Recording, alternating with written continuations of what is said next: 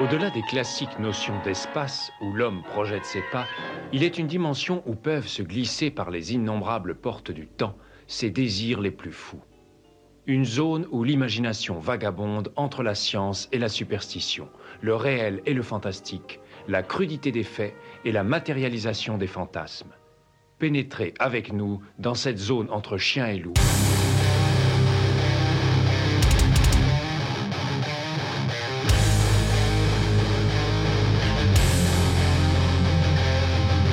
N'éteignez pas votre radio.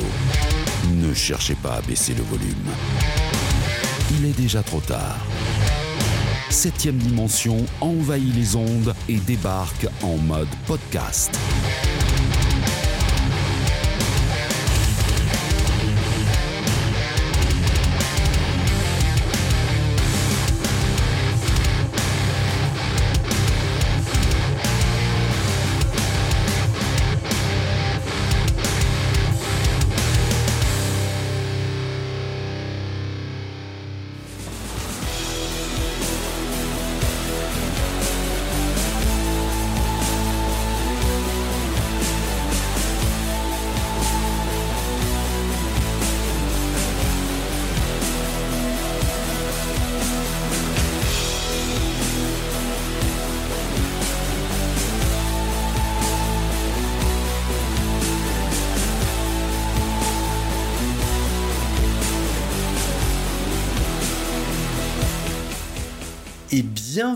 Dans ce nouvel épisode de la vérif de 7ème dimension, de la vérif estivale, de la vérif manienne et de la vérif qui se laissait désirer depuis de nombreux mois déjà. Hein.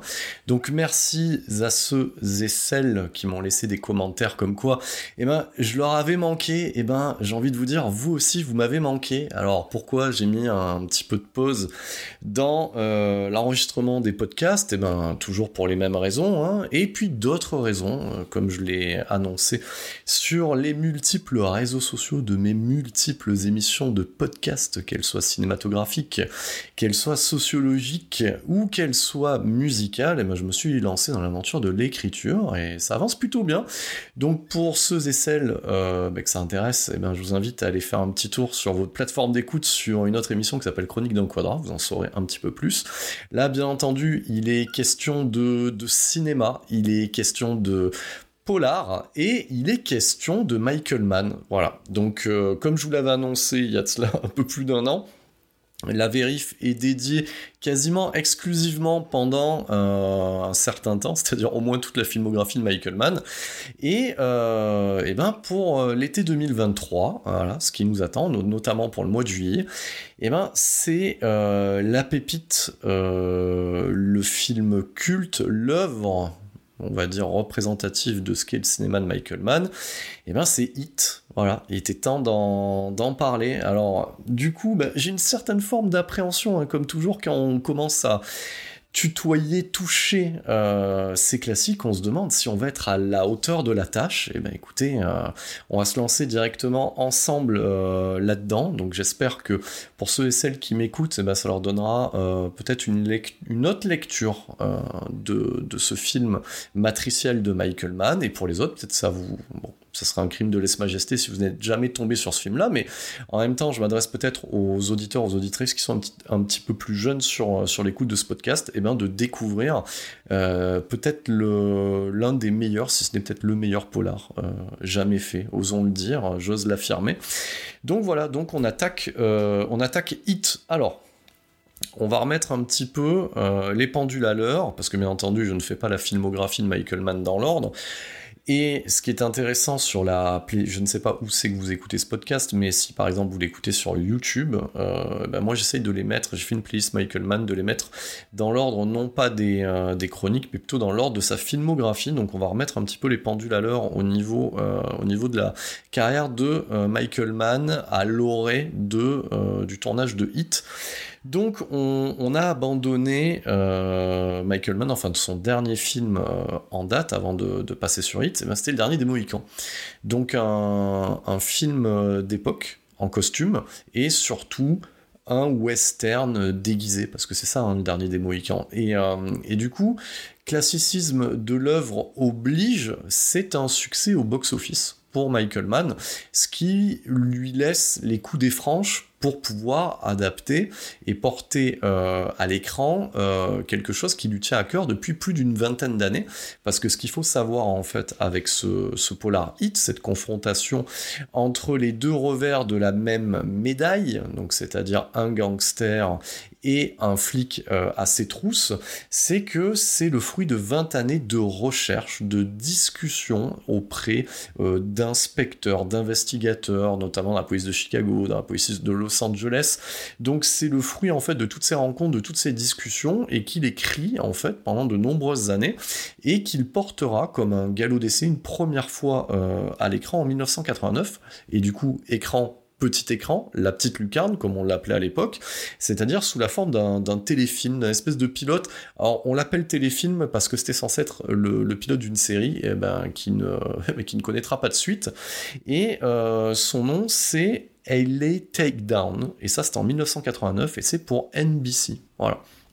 Donc, euh, euh, notamment au niveau des recherches que j'ai pu mener au travers de, livres, euh, notamment comme le livre sorti en 2022 par Jean-Baptiste Toré, qui s'appelle, je regarde mes notes, Mirage du contemporain, donc Michael Mann, virgule, Mirage du contemporain, plus les différents making-of que j'ai pu glaner sur, au travers des différentes éditions Blu-ray, mais oui, je suis fou.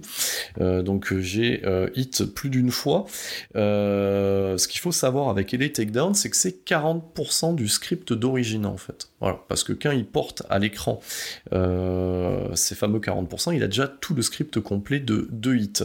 Donc pour euh, ceux et celles qui n'auraient pas écouté les précédents épisodes, il faut savoir que euh, avant euh, Ellie Takedown et surtout avant le dernier des Mohicans, notre ami Michael Mann a essuyé des revers coup sur coup au box-office, notamment La Forteresse Noire, qui est un bid, et Manhunter, première adaptation de Dragon Rouge de Thomas Harris, Hein, donc du coup euh, l'œuvre, enfin le premier volet de, l'œuvre littéraire sur Hannibal Lecter, et euh, ça, ça ne marche pas. Donc il va se réfugier toujours à la petite lucarne. D'ailleurs, c'est quelque chose qui gardera en termes d'habitude. Hein.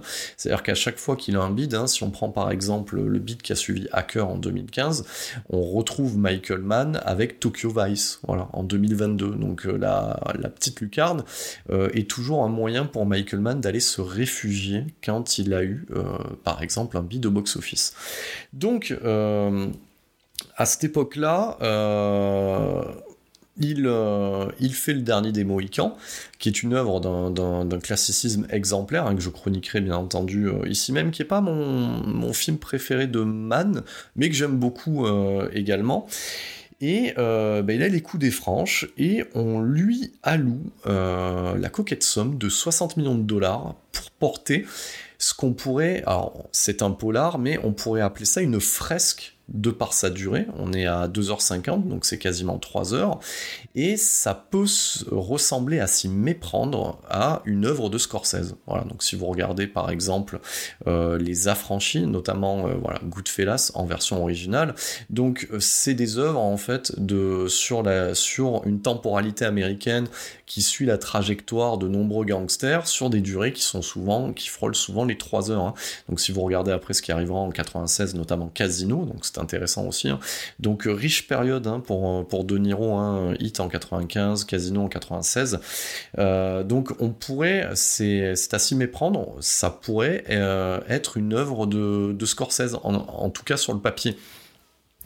Donc, ce film, cette fresque, ce polar de, de 2h50, donc on alloue un budget de 60 millions de dollars, et quand vous regardez l'œuvre telle qu'elle vous est livrée, pas dire que l'argent ne se voit pas en fait. Hein, voilà.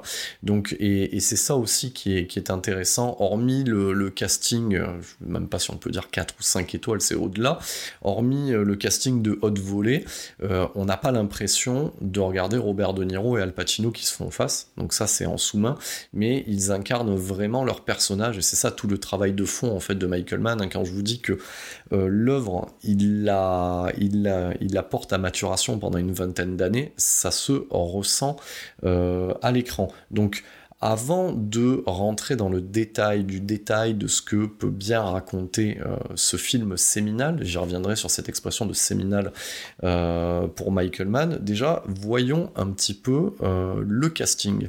Alors ce qu'il faut savoir sur mes notes, euh, c'est que habituellement sur une vérif, c'est à peu près, parce que tout le reste est, euh, en totale improvisation, bien entendu, comme d'habitude. C'est pour ça que j'aime bien partir à droite et à gauche. Et vous sentez hein, que j'ai envie de prendre des, euh, des petites routes de campagne par rapport au sujet initial.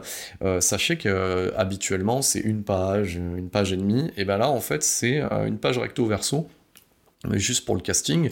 Donc c'est-à-dire que le casting est tellement de haute volée que jusqu'au dixième rôle, c'est quand même euh, une personnalité, un acteur ou une actrice reconnue, soit au moment des faits, donc c'est-à-dire au moment de tournage de hit, soit bien après. Donc c'est pour vous donner le niveau. Donc euh, déjà, alors hormis le fait que ça soit un film de Michael Mann, hormis que ça soit une fresque de 2h50, hormis que euh, ce film, on va dire, canalise toutes les obsessions de son auteur, c'est la première fois que deux acteurs, des monstres sacrés du cinéma, parce qu'on en est là, même à l'époque c'est exactement ça, des monuments, euh, on va dire cinématographiques, se donnent la réplique. Et quand on dit se donne la réplique, c'est-à-dire dans le même plan. Voilà. Donc, quels sont ces deux monuments euh, cinématographiques? Euh, Ce sont Al Pacino Robert De Niro. Donc ils ont déjà été réunis euh, à l'écran, mais ils ne se sont jamais donné la réplique. Ça c'était pour le parrain numéro 2 de Francis Ford Coppola. Et euh, Robert de, de Niro incarnait un Vito Corleone jeune dans une partie flashback, alors que Al Pacino incarnait son fils, Michael Corleone. Donc c'est pour ça qu'ils sont dans le même film, mais ils ne se donnent pas la réplique, et ça, il faudra attendre 1995. Donc, au niveau du casting, nous avons euh, Al Pacino qui va incarner euh, l'inspecteur de police Vincent Anna. Alors, Al Pacino, je vais le présenter succinctement parce que, comme je l'ai dit, c'est un monument, mais quand on prend euh, Al Pacino dans le rôle d'un inspecteur de police, dites-vous bien qu'on va chercher en fait Michael Corleone du parrain, on va chercher Tony Montana de Scarface et on va chercher Serpico, notamment pour les rôles les plus emblématiques de sa carrière. Il en a plein à son actif. Là, je me suis limité à ce qui pourrait résumer en trois mots, donc en trois noms, euh, Al Pacino pour lui faire face, donc c'est-à-dire l'antagoniste, dans le rôle du gangster et braqueur Neil McCauley, donc on y reviendra aussi sur ce personnage qui a réellement existé, euh, Michael Mann va chercher Robert De Niro. Alors ce qu'il faut savoir sur ces deux monstres sacrés, c'est c'est-à-dire que quand il écrit le script, il a les deux acteurs en tête. Hein. Voilà, déjà. Et ça, euh, ça arrive très rarement que les étoiles puissent s'aligner à un instant T. Pourquoi je vous dis ça C'est parce que ça arrive euh, de temps en temps à Hollywood, quand on pense à M. Night Shyamalan, quand il fait Sixième Sens et Incassable, il pense de suite à Bruce Willis, il pense de suite à Samuel. Jackson pour Incassable, et il les a. Voilà, donc ça c'est aussi euh, ce qu'on appelle euh, vulgairement aujourd'hui le karma. Donc pour incarner Neil McCauley, il fait appel à Robert De Niro. Donc Robert De Niro, autre monstre sacré, donc je l'ai cité en tant que Vito Corleone jeune dans Le Parrain, mais c'est aussi l'acteur emblématique, indissociable de la carrière de Martin Scorsese. Donc Taxi Driver, Les Affranchis, Ragging Bull, Casino. Donc voilà, on pourrait dérouler euh, la liste indéfiniment. Euh, c'est aussi un acteur sur lequel il faut compter. Et, euh, et je le dis dès à présent aussi, ce qui m'intéresse aussi quand on a deux acteurs de premier plan comme ça, ce sont des acteurs qui au moment des faits ont la cinquantaine, donc c'est-à-dire qu'on fait un film d'hommes pour les hommes. Vous verrez, j'y reviendrai plus tard. Donc là, on n'est pas euh, sur du Michael J. Fox, du Matt Damon, euh, du Ben Affleck, ou allez, prenons des acteurs euh, d'aujourd'hui, notamment du Timothy Chalamet et, et, compagnie. Donc voilà, là on est sur du film de bonhomme pour les bonhommes qui va traiter de sujets de bonhomme. Donc ça, on, définira un peu plus euh, tout à l'heure dans la suite de, cet épisode ce que ça veut dire pour moi et ce que ça veut dire sûrement pour vous. Donc, en soutenance de ces euh, deux rôles principaux, on va trouver en troisième position Val Kilmer.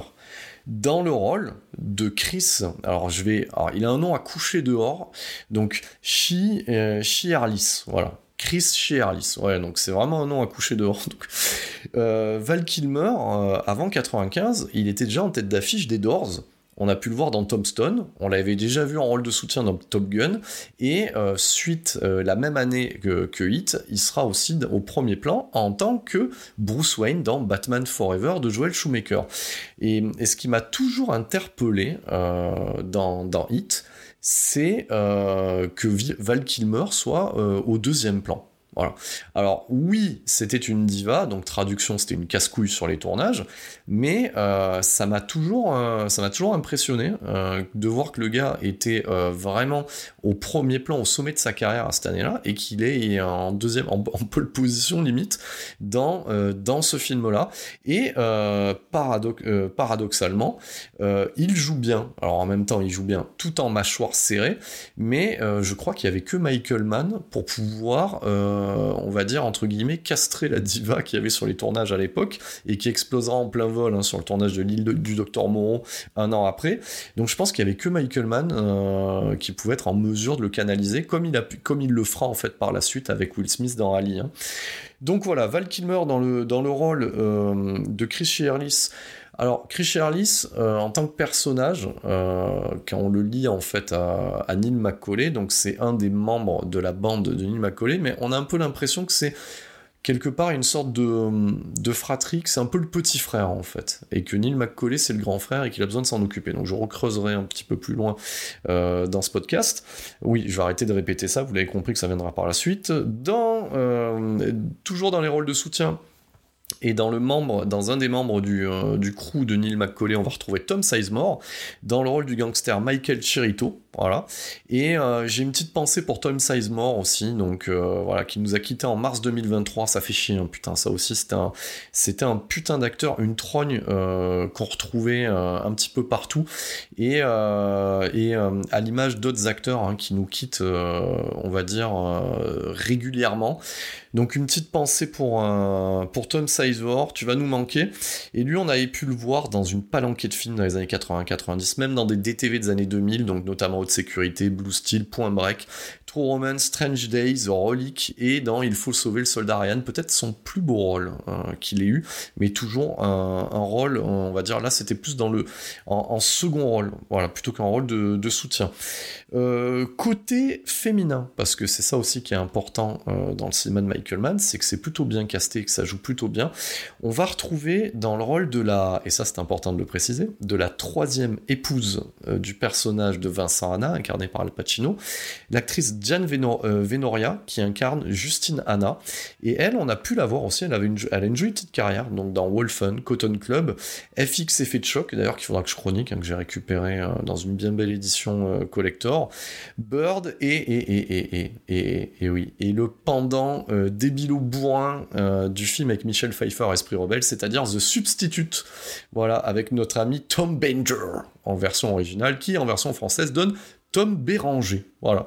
J'ai toujours aimé cet acteur avec ce prénom, avec ce nom de famille du terroir, genre euh, Thomas Béranger. Voilà. Thomas Béranger, alias le substitut.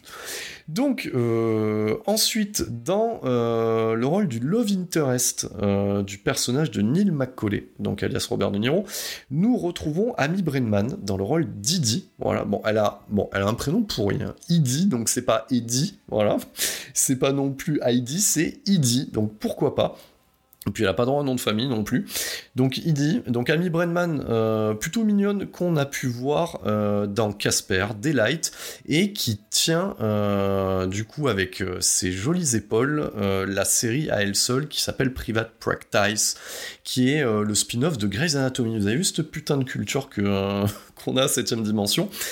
Et euh, pour compléter euh, ce trio féminin, la magnifique et mimi à l'époque Ashley Judd dans le rôle de Charlène Shearlis, donc compagne de Chris Charlis, incarnée par Val Kilmer, et euh, Ashley Judd, on avait pu la voir la même année dans Darkly Noon, donc euh, elle faisait péter un câble euh, à l'acteur principal, Brendan Fraser, et moi j'ai noté des films aussi qui ressortent pas forcément dans sa filmo, mais qui sont plutôt cool, le, notamment, on sait pas trop si c'est un, téléfilm, mais qui est plutôt cool, Normal Life de John McNaughton, aux côtés de Luke Perry, lui aussi Rest in Peace, bordel, et on la verra aussi en tête d'affiche collectionneur, un espèce de sous-seven aussi, hein, qui était sorti euh, fin des années 90.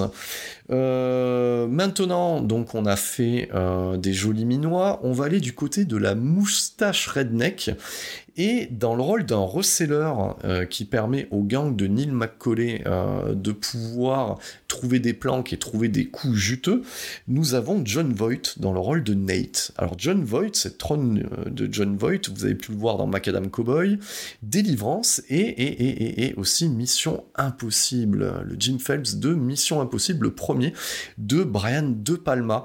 Voilà, et c'est aussi le papa d'Angelina Jolie. Voilà, donc ça c'est toujours bien de le dire, parce Angelina Jolie s'appelle Jolie et pas Voight, et donc du coup on fait jamais forcément le rapprochement, à part si on regarde un épisode de Tomb Raider.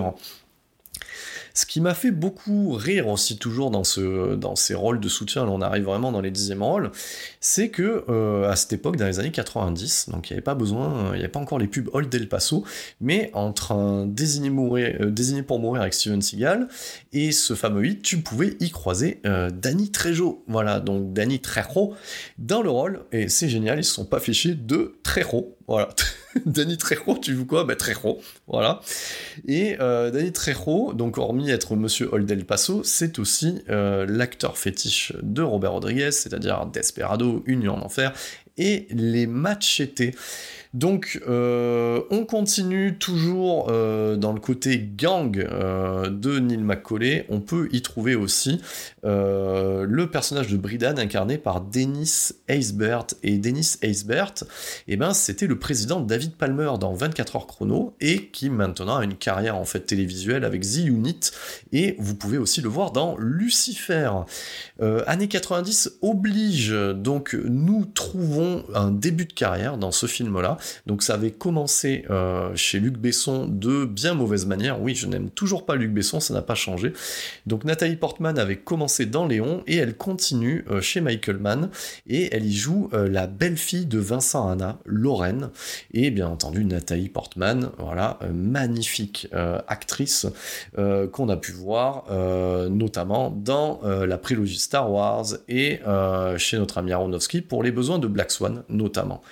Voilà, donc on continue dans les rôles de soutien, euh, et là c'est plutôt du côté euh, de l'équipe de Vincent Anna, dans le rôle du sergent Drucker, donc on, bon, oui, bon, il s'appelle Drucker, voilà, comme Michel Drucker. Bon, dans le rôle du sergent Drucker, nous avons Michael T. Williamson, que on a pu voir dans Les Ailes de l'Enfer et Les Rois du désert, et euh, sa tête, vous aurez pu la voir un million de fois aussi, à la télévision et dans de la VOD. On continue aussi avec l'inspecteur Casals qui ne parle pas beaucoup, et ben c'est bien normal parce que euh, notre ami euh, Michael Mann a été chercher euh, un des leaders de la rébellion dans le dernier des Mohicans, l'antagoniste principal, Magua, et il a pris West, West Study pour euh, jouer l'inspecteur Casals. Donc du coup, il n'a pas besoin de parler beaucoup pour en imposer un maximum. Donc voilà, le dernier des Mohicans, et notamment Danse avec les loups pour sa carrière à lui. On continue avec l'inspecteur Bosco, incarné par Ted Levin, qu'on a pu voir euh, 3 ou 4 ans auparavant euh, dans Le Silence des Agneaux et qu'on verra quelques années plus tard dans le remake de La Queen à des yeux et par notre, par notre compatriote Alexandre Adja et vous pouvez aussi le voir dans des épisodes de Fast and Furious. Toujours cool d'aller chercher babouliner un petit peu. On continue euh, dans le rôle d'un des antagonistes aussi, euh, qui, est Roger Van Zandt. Nous avons l'acteur William Fischner, que euh, vous avez vu notamment dans Prison Break, et un million de fois un peu partout, notamment dans Armageddon et The Dark Knight, à savoir qu'il joue quasiment à peu près le même rôle dans le Dark Knight de Nolan, parce que c'était une volonté pour Nolan de rendre hommage au euh, hit de Michael Mann. Alors il n'a pas fait que ça dans The Dark Knight parce qu'il lui a piqué aussi ses mouvements de caméra et quasiment son idée de braquage. Mais pourquoi pas? Dans le rôle d'un autre antagoniste lié à Van Zandt et qui s'appelle Wayne Gros, voilà, nous retrouvons Kevin Cage, qu'on a pu voir chez Joe Dante au fin des années 80 dans The Birds, qu'on retrouvera dans un millième rang dans Les Ailes de l'Enfer. En même temps, vu la gueule qu'il a et que Les Ailes de l'Enfer, euh, c'est un petit peu l'histoire euh, d'un avion détourné où il y a que des prisonniers euh, de haute sécurité, donc il fallait bien des gueules de merde. Donc c'est normal qu'on retrouve ce mec-là et on le retrouvera aussi dans J. Jane et dans Blow. On continue, vous avez vu, hein, pour l'instant, on n'a que des gens qu'on a déjà vu un million de fois. dans un des son rôle, il doit durer à peu près 1 minute 30 montre en main sur un film de 2h50. Dans le rôle euh, d'un ex-détenu et euh, qui va proposer un coup à Neil McCauley, notamment le coup final, dans le rôle de Kelso, on retrouve Tom Noonan, le géant euh, qui incarnait déjà Francis Dollarhide, le dragon rouge, dans Manhunter, et que on avait déjà vu dans Monster Squad. Déjà, de toute façon, sa tête, c'est un peu comme celle de Michael Berryman, c'est un effet spécial à lui tout seul, donc euh, c'est pour ça que c'est aussi l'antagoniste de Robocop 2 et qu'on le retrouvera aussi quasiment en grande faucheuse dans Last Action Hero. Euh, on continue dans les millièmes rôles. Euh, on retrouve le leader, le frontman de la scène hardcore new-yorkaise, euh, Henry Rollins, voilà, groupe célèbre Black Flag, le Rollins Band, qui dans les années 90 se lançait dans le cinéma. Donc là, il incarne une petite frappe qui s'appelle Hugh Benny, et on pouvait le voir dans les années 90 dans Johnny Mnemonic, Lost Highway, et, il jouera aussi un membre de l'extrême droite américaine dans les Sons of Anarchy. On continue à fouiller le fond du panier, euh, notamment avec euh, le rôle de l'amant pour la, femme de euh, du coup Chris Kiss. Voilà, bon, j'ai saccagé, bon, on va dire Chris parce que ça me saoule son nom de famille. Donc, dans le rôle de, l'amant de la femme de Chris, donc, la, donc le mec que se tape, on va dire Charlène dans son dos, nous avons, euh, qui s'appelle Alan Marciano, donc ça s'invente pas, je crois même que c'est le genre de nom qu'on peut entendre dans un Scorsese. Nous avons Hank Azaria, qu'on a pu voir dans Godzilla, dans Friends, et notamment très récemment chez Sam Levinson pour les besoins de la série The Idol, et que d'ailleurs je vous conseille fortement, euh, voilà, qui est très manienne euh, dans l'esprit, notamment au niveau des cadres. Et on clôture ce casting-là avec, pareil, un rôle qui dure peut-être moins d'une minute trente, peut-être une minute, dans le rôle du Dr Bob, donc c'est-à-dire un vétérinaire qui va recoudre en fait les gangsters quand ils se font tirer dessus. Et eh ben Jérémy Piven, acteur comique euh, bien connu, notamment outre-Atlantique, parce qu'il a fait ses débuts dans le Saturday Night Live, le SNL, et qu'on a pu voir aussi chez Joe Carnahan dans Mise à Prix, et bien entendu chez Guy Ritchie pour les besoins de Rock'n'Rolla.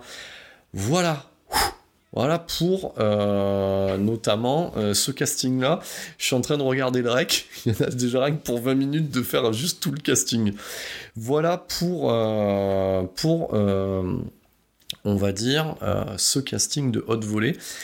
Et du coup, comme à mon habitude, euh, bah, ça raconte quoi euh, Hit Alors, Hit, euh, comme je l'ai dit, c'est un, le film séminal de la filmographie de Michael Mann. Qu'est-ce que ça veut dire? Ça veut dire que les films d'avant sont des brouillons de ce film-là et que les films d'après sont plus ou moins une variante, une déclinaison, une nouvelle itération, itération de la même symphonie. Donc c'est-à-dire que quand vous regardez Hit, c'est un petit peu comme si vous regardiez Hacker, comme si vous regardiez Public Enemies, ou comme si vous regardiez Miami Vice. Alors il y a beaucoup de liens de cause à effet, notamment. Euh, voilà, on a vraiment l'impression que euh, Miami Vice pourrait être une suite de Hit et que Hacker est déjà potentiellement une suite de Miami Vice. Donc c'est plus ou moins le même film, à l'image d'un Tim Burton qui reproduit plus ou moins euh, la même idée. Mais quelle est cette idée? Euh, l'idée euh, principale de Hit, c'est-à-dire qu'il faut prendre euh, les deux personnages principaux, c'est-à-dire Robert De Niro et Al Pacino, et c'est pas pour rien au final qu'il a été chercher ces acteurs-là, parce que si on les regarde bien, et, notamment au niveau du choix de Francis Ford Coppola de, de les avoir quasiment dans la même famille, la famille Corleone, d'avoir le père et quasiment le fils, c'est que dans Hit, ces deux personnages incarnent les deux facettes d'un même personnage quelque part. Qu'est-ce que ça veut dire?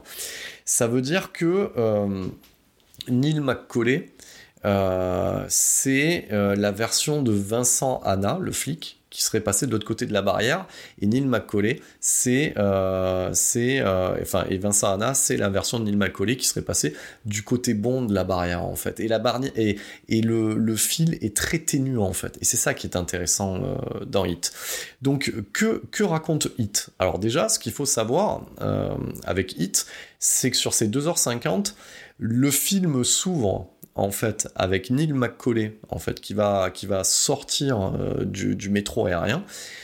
Et se termine euh, alors voilà désolé un spoiler alerte et euh, en même temps vous avez qu'à voir le film et se termine avec la mort de ce même Neil McCauley. Donc on pourrait considérer à l'image de Collatéral, parce que quand on regarde Collatéral, hein, le film commence avec l'arrivée de Tom Cruise sur des escalators, c'est quasiment similaire avec, avec le début de Hit et que euh, nous allons en fait assister à, euh, un, moment de flottement, c'est-à-dire à un instantané de passage en fait. Et que ça s'arrête, que cette course effrénée euh, s'arrête une fois que le personnage qui est arrivé au début est mort en fait.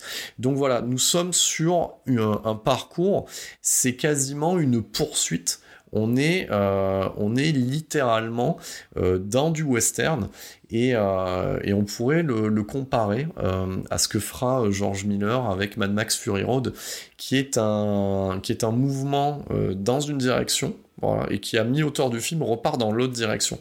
Mais c'est une poursuite. Voilà. Et faites attention aussi, parce que ce qui paraît simpliste sur le papier, quand vous regardez Hit, hein, si vous devez le résumer, euh, l'histoire tient sur un, ticket de métro, mais euh, simple ne veut pas dire simpliste. Voilà. Donc c'est-à-dire que ces 20 ans de travail ne sont pas sur du twist à répétition, parce que si on compare euh, ce film-là à ce qui se fait aujourd'hui, autant vous dire que sur une plateforme personne ne le regarderait, parce que le public d'aujourd'hui te dirait ah mais il n'y a pas d'action, il n'y a pas de retournement, euh, euh, voilà. Non, il n'y a pas une complexité au niveau de l'intrigue, mais par contre il y a une complexité au niveau des personnages qui sont dépeints, voilà. Donc que, que raconte euh, Hit? Raconte la poursuite entre c'est quasiment euh, parce que c'est dit dans le film hein, euh, ça joue euh, aux gendarmes et aux voleurs quasiment c'est ce qui est dit dans la version française hein, du, doublage du film et, et effectivement c'est une poursuite entre un gangster de haut vol et son équivalent en face, c'est un flic de haut vol. C'est le yin et le yang en fait. Et ce que nous assistons en fait, ce que met en scène Michael Mann, c'est le juste équilibre entre le bien et le mal en fait. Cette lutte antédéluvienne qui nous décrit pendant 2h50, c'est-à-dire un rééquilibre des choses. Voilà. Et, euh, et, elle est là la morale, donc ça ça on y viendra.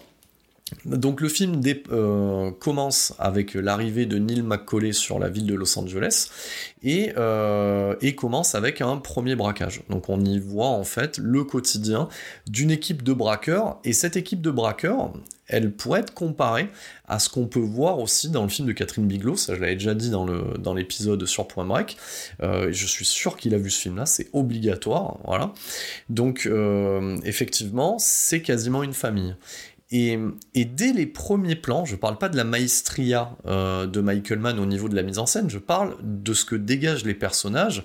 Vous avez vu que euh, dans le listing du casting que j'ai fait, chaque euh, personnage, du premier au dixième rôle, est incarné par un acteur qui a un vécu, qui a, une trône, qui a quelque chose. Et le, le travail de fond, ces 20 ans de travail qu'a réalisé Michael Mann pour en arriver en 1995 à Hit se voit dans les à côté. C'est-à-dire que quand, l'on voit euh, les acteurs en fait incarner leur personnage, on ne voit que leur personnage et par un tatouage, un positionnement du regard, une gestuelle, une dynamique, on sent tout le vécu derrière. Donc c'est-à-dire que quand ils parlent de la prison de Chino, on peut imaginer ce qu'ils ont vécu ensemble. Et ça, voilà, donc ça je vais le dire dès à présent, ce que, ce que je suis en train de vous décrire là, c'est ce qu'on appelle le cinéma en fait, c'est ce qu'on appelle l'acteur studio, c'est ce qu'on appelle du cinéma d'auteur, c'est ce qu'on appelle une vision, et c'est tout ce qu'il n'y a plus depuis 5-6 ans, euh, que ça soit sur les plateformes de VOD ou, euh, ou en salle, où ça, où ça l'est de manière très très rare. Voilà. Moi, pour vous donner un comparatif, il me semble, alors bien entendu, je trie, je ne vais pas tout voir au cinéma, parce que de toute façon, j'y vais de moins en moins, parce que ce qui, ce qui sort, si on, prend la temporalité, qu'est-ce qu'il y a là au mois de juillet? C'est que des numéros derrière. Euh, Indiana Jones 5, un Fast and Furious 10, un Mission Impossible 7, enfin triste époque quoi.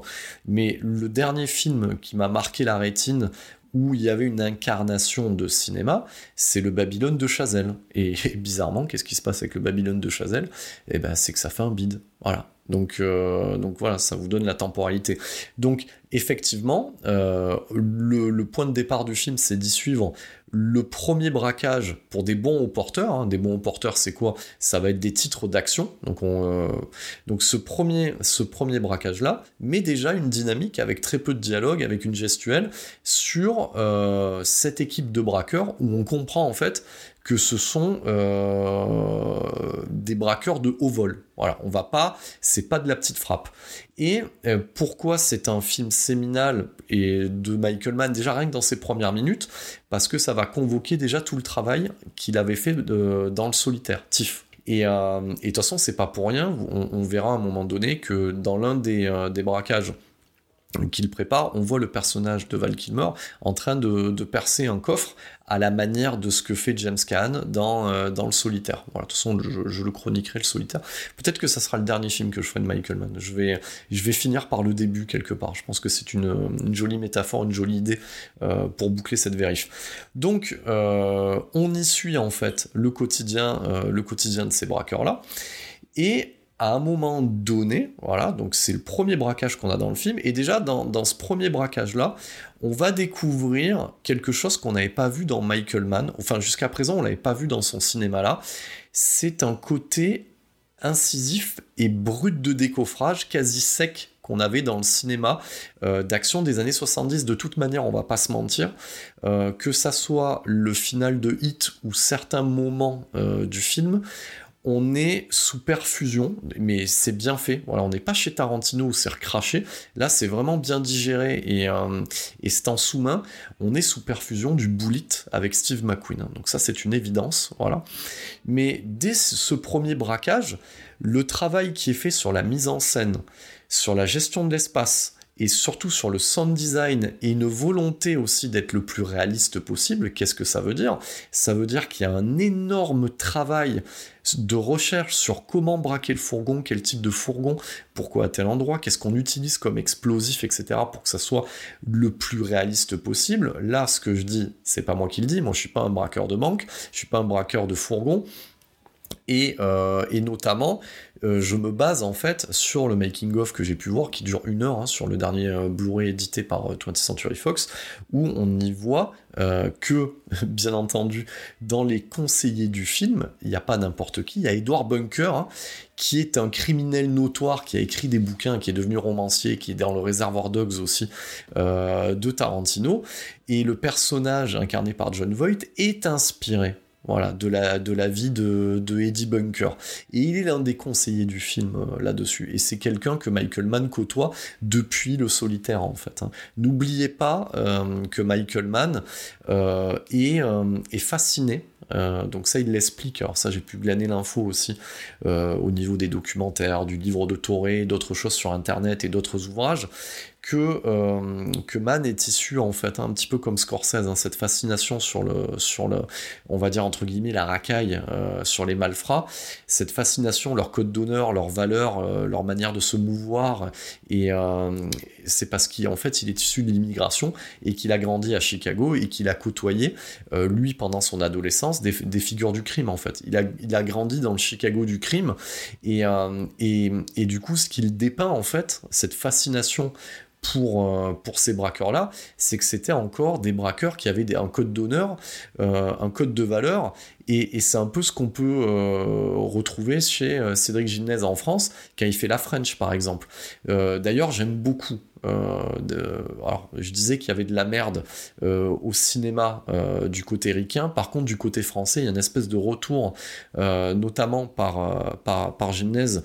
moi, je me demande si je vais pas, j'attends encore qu'il fasse une œuvre, si je vais pas lui dédier un podcast parce que tellement la French, Back Nord et Novembre sont des claques dans la gueule. Il y a en ce moment et même chez Netflix, hein, quand, on, quand on, regarde, alors même si c'est un peu plus détendu, euh, quand on va, on va regarder les balles perdues 1 et 2, euh, effectivement, il y a un retour au polar français euh, qui est pas pas pour me déplaire et, j'ai l'impression que ce qu'a fait Marshall à l'époque commence à trouver de, l'écho aujourd'hui. Donc voilà. Donc, mais effectivement, Man a cette fascination en fait pour euh, ces braqueurs-là, parce qu'il y a une, une, certaine idée du code de valeur et une certaine idée de la liberté. Et n'oubliez pas que son premier film on va dire officieux, s'appelle comme un homme libre sur, euh, sur un détenu en fait de la prison de Chino en fait. Hein. Donc si je dis pas de conneries, je crois que c'est la prison de Chino. Donc il, a baigné dans ce milieu carcéral, il les a fait tourner, il les caste. C'est pas pour rien si on trouve Danny Trejo euh, à l'intérieur de Hit aussi, c'est parce qu'il amène une certaine forme de véracité. Et dites-vous bien que dès les premiers plans, voilà, dès ce premier braquage et notamment la scène qui s'ensuit, eh ben on, on va avoir ce réalisme qui vous saute à la figure en fait. Et là où on avait une certaine forme d'esthétisme dans Manhunter, euh, notamment aussi dans le solitaire avec la musique de Tangerine Dream, etc., on était plus dans l'opéra. Il y avait de l'action, il y avait du coup de feu, mais euh, j'ai presque envie de vous dire, à l'image d'un Tarantino avant Kill Bill, j'avais l'impression qu'il savait pas encore appréhender l'action. Et là, le fait d'avoir fait le dernier des Mohicans, euh, d'avoir fait ce tournage-là, avec euh, qui, est épique, hein, qui est un film d'aventure, qui est un western déguisé en film d'aventure, effectivement, on sent qu'il a les coups des franges. C'est d'ailleurs ce que dit, euh, c'est d'ailleurs ce que dit Al Pacino et même De Niro. Ils le disent de concert dans le, making-of du film d'époque que quand, ils, lisent le script et quand ils voient Man sur le tournage, ils ont affaire à un auteur au sommet de son art. C'est pas moi qui le dis, c'est eux qui le disent. Voilà, et ça c'était en 95. Donc, effectivement, euh, ce premier braquage-là qu'on a, qu'on a au début, euh, bah, il, va, il va faire école en fait. il va faire école dans le sens où que ça soit la saga Fast and Furious ou tout autre film de braquage, et même Un homme en colère de Guy Ritchie, voilà, parce que là, si on cherche aussi, alors ça je le ferai euh, en fermeture du podcast, hein, quel est l'héritage, mais Un homme en colère, euh, c'est pareil, c'est sous perfusion de, de hits. Enfin, ce film a, influencé tellement le polar que, euh, que derrière, il, enfin, comment vous, comment vous dire, ça serait tellement, je pense que la liste serait trop longue de, du nombre de films qu'on peut citer, moi je citerai les plus évidents, mais euh, effectivement, Hit a marqué, euh, a traumatisé une génération entière de cinéastes, à défaut du public. Donc, donc voilà, dès le premier braquage, alors ce qu'il faut comprendre avec ce braquage, c'est que nous on chope en fait euh, cette équipe-là. Donc le personnage principal, de Neil McCauley, voilà, incarné par Robert De Niro, il a une cinquantaine d'années. le personnage de Tom Sizemore, Michael, lui doit frôler pareil le même âge, donc on sent déjà que c'est une équipe qui est rodée, et qui est de passage, euh, un petit peu comme dans Point Break. Et, dès ce premier braquage, il y a quelque chose qui tourne mal. Alors qu'est-ce qui tourne mal euh, C'est-à-dire que euh, ils ont une nouvelle recrue, voilà, qui est, qui est incarné par Kevin Gage, c'est le personnage de Wayne Gros. Et Wayne Gros, et eh ben, bah, de toute façon, voilà, l'acteur est bien casté pour ça. Déjà, il parle beaucoup, voilà. Et, euh, déjà, euh, dès qu'il le récupère avant, avant ce premier braquage, euh, le personnage de Michael, voilà, qu'il aime bien appeler les gens l'artiste, lui dit de fermer sa gueule en gros. Voilà. Et tu vois que l'autre, ça passe pas. Et, et lors du braquage, donc il, braque ce fourgon pour récupérer des bons porteurs et Wayne Gross s'occupe en fait de mettre en joue en fait les conducteurs euh, du camion plus les deux policiers qui avaient à l'arrière. Et, euh, et, tu sens que le mec est un, est fou dangereux, c'est un psychopathe de, de première main. Et, euh, et le mec commence à se chauffer sur, euh, euh, un des protagonistes, un, des membres, euh, on va dire, un des convoyeurs, et, puis rapidement ça dérape, il lui tire une balle dans la tête, en fait, à bout portant. Et à partir de ce moment-là, un autre va, va, sortir un revolver à la cheville, ils, abattent tout le monde en fait. Donc, ce qu'on comprend, c'est que habituellement, cette équipe de, de braqueurs essaye de faire un travail propre, net et sans bavure. Par contre, dès que ça a dérapé, bah, ils exécutent tout le monde. Et ce qui est intéressant euh, dans, ce qui nous est dépeint au début, c'est que on sent qu'ils sont capables de tuer, mais s'ils peuvent l'éviter, ils le feront en fait. Voilà, voilà le code de valeur. Mais, mais ils n'hésiteront pas à tuer, parce que ce qui reste important pour eux dans leur mode de vie, c'est le butin. Voilà. Et donc on se retrouve dans une petite scène euh, qui a lieu dans une espèce de, coffee shop de bord d'autoroute. Et, euh, et, déjà toute la gestuelle que je vous ai expliqué avant, là, euh, avec, avec Michael qui bouge et, qui va laisser la place en fait à Neil McCauley. Donc on voit déjà un petit peu comme, comme, comme dans espèce de secte en fait, hein, parce que c'est ça, hein, euh, ou comme une famille, que c'est lui le daron. Et à ce moment-là, euh, les phrases de, de, Robert De Niro sont très impactantes et c'est très important aussi de le regarder en VO, parce que De Niro, il a un phrasé spécifique. Hein. On parle toujours du mec qui, fait, qui parle de You are talking to me. Donc il a, il a cette capacité, euh, cette présence en fait quasi animale. Euh, il n'y a pas besoin de dire beaucoup de choses. Le peu de choses qu'il euh, qu'il dit, il les dit bien, il le fait bien en fait. Et il y aurait eu personne pour incarner. Il y aurait eu personne d'autre pour incarner en fait Neil McCauley. Et effectivement, à ce moment-là, euh, bah, il éclate la tête euh, de Wayne Gros et il dit que, que, surtout il va bien payer, payer cet enculé, voilà, parce qu'il va rien lui devoir en fait derrière. Et, euh, et à ce moment-là, toute la famille fait bloc en fait, parce qu'il y a sont dans un coffee shop, hein, il y a des gens qui regardent, et, c'est très révélateur en fait de, de, la dynamique du groupe. Et ils vont essayer de l'amener sur le parking pour le payer. Et, euh, et on voit déjà, parce qu'il manquait une personne, le personnage de Trejo, qui avait déjà par, préparé son coffre avec des sacs poubelles à l'intérieur, du coup, pour pouvoir, euh, on va dire, mettre le corps. Donc on sait déjà qu'il voulait exécuter le personnage de Wayne Gros, donc il l'aurait pas payé, donc il y a une certaine cote de valeur. C'est un petit peu ce qu'on peut entendre pour ceux et celles qui sont intéressés euh, par les récits, euh, voilà, de d'incarcération, d'espèces de cote de valeur des prisonniers. Il y a des trucs que tu fais pas en fait, voilà. Et donc là, eux, ils allaient régler le problème, c'est-à-dire que euh, c'est pas tant le fait euh, que qu'il ait tué quelqu'un, c'est que c'est un psychopathe, ils l'ont vu direct, et qu'à cause de ce qu'il a fait, ça les a poussés en fait à assassiner les autres personnes alors qu'il n'y avait pas besoin en fait, alors qu'il maîtrisait la situation et qu'il gérait bien les, gérait bien les choses. Voilà.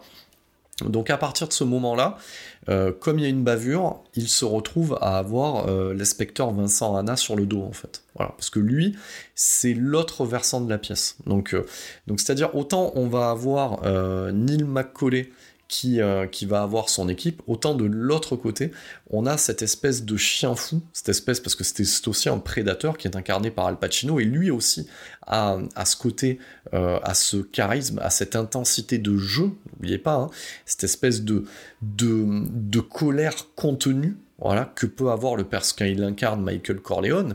Et, et c'est ça que va exploiter en fait Michael Mann au travers du personnage de Vincent Hanna.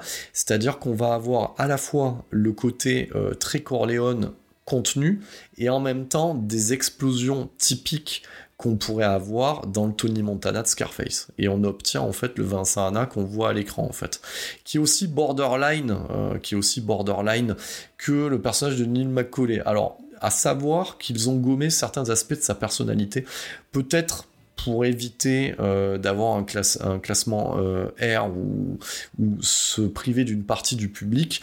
Donc il est dit en sous-main, en tout cas dans la Bible des personnages, parce que ce qu'il faut savoir avec Michael Mann, c'est que on a euh, chaque acteur a une bible liée à son personnage, ils, savent d'où viennent leurs personnages, ce qui fait avant, pendant et après en fait l'action qui est mise en scène.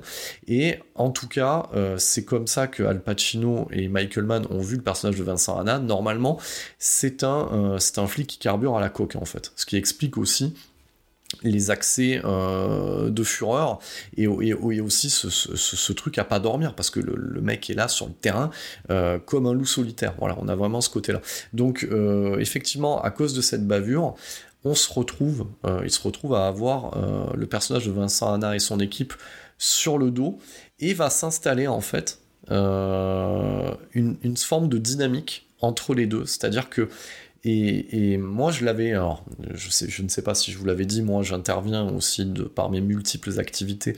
Euh, voilà, j'interviens en tant qu'enseignant dans des campus et, euh, j'enseigne en fait euh, l'analyse filmique. Et, c'est vrai que j'avais fait étudier à certains de mes étudiants Hit, certaines scènes de Hit, notamment parce qu'on avait des thèmes au cinéma qui est la rencontre amoureuse où, où on va s'installer en fait un jeu de séduction. On a ça en fait dans Hit. On a ce côté de jeu de séduction de, qu'on pourrait avoir dans la vraie vie sur un dating, où chacun va déployer de l'énergie et, et, au final, en faisant ce qu'ils savent faire, euh, l'un plaît à l'autre et vice versa en fait. Donc il y a, ce côté séduction en fait qui se met en place entre les deux personnages, mais euh, une séduction qui serait plus à, rapprocher d'une espèce de respect entre, entre confrères. Donc voilà. Donc très rapidement. Vincent Anna comprend euh, par rapport au matériel qui est utilisé par les braqueurs, le style, le temps mis pour faire les choses et cette impartialité dans le résultat final qu'il a affaire à des super pros. Voilà. Donc, euh, et, à ce niveau-là, il a l'intérêt qui est titillé, mais comme un prédateur, donc si on devrait ramener ça un côté animal, comme un prédateur dans la savane qui est impressionné par euh, cette antilope qui va si vite et qui lui échappe. Voilà.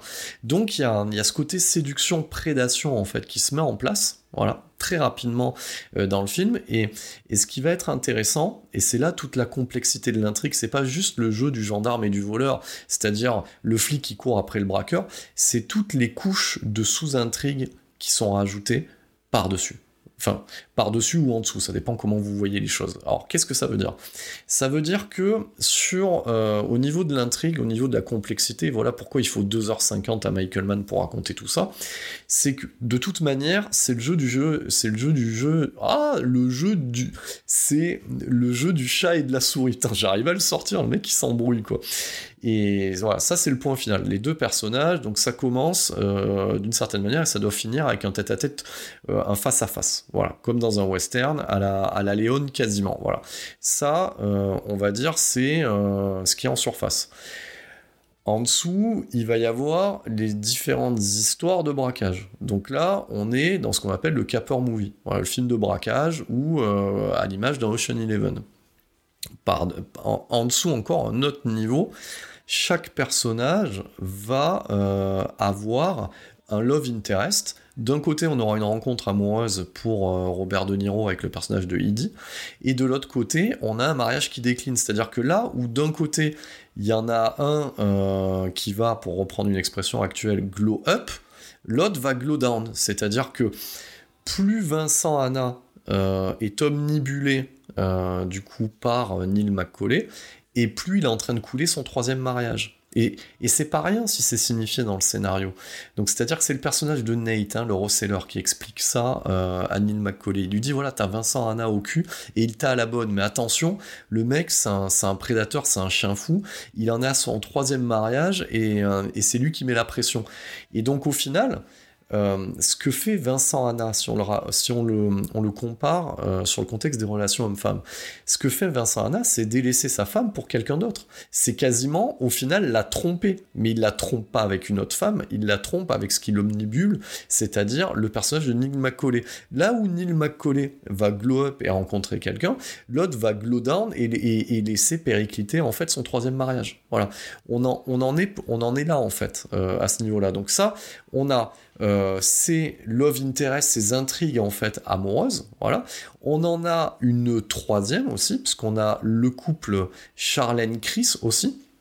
Voilà, qui eux vont être une sorte d'équilibre. Voilà, et c'est ça qui est intéressant aussi, c'est-à-dire que ça se trompe, ça s'engueule, mais ça reste uni. Alors que euh, les deux autres euh, histoires amoureuses vont prendre des directions, alors inévitables, mais on aurait pu croire, euh, inattendu aussi. Voilà, mais inévitable quelque part, inexorable en fait, comme la finalité du film.